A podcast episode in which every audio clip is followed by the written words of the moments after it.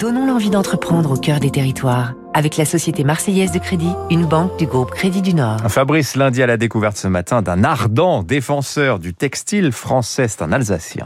Il est doux et il est chaud le velours. Velcorex est le leader européen, le seul à le fabriquer encore en France. 1828 date de la création à Mulhouse de la Société anonyme d'industrie cotonnière.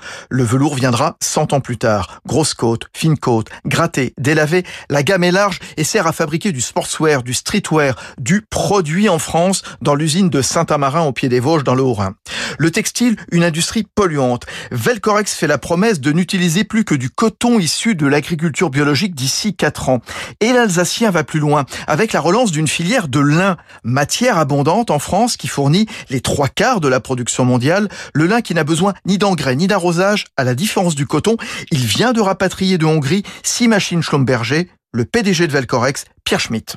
On a rapatrié ces machines pour être capable aujourd'hui de filer, c'est-à-dire de faire un fil avec du lin, parce que toutes les filatures de lin ont été fermées dans les années 2000. Donc aujourd'hui, on a prouvé qu'on peut de nouveau réhabiliter une filière complète et je pense qu'il y aura à l'avenir euh, beaucoup de nouvelles filatures de lin et de chanvre et même d'ortie qui vont s'implanter dans toute la France. Et Pierre Schmitt y croit, lin, chanvre ont un avenir au-delà de l'habillement et de l'ameublement pour remplacer les fibres de verre qu'on trouve dans un cadre de vélo, des pales d'éoliennes ou des bateaux.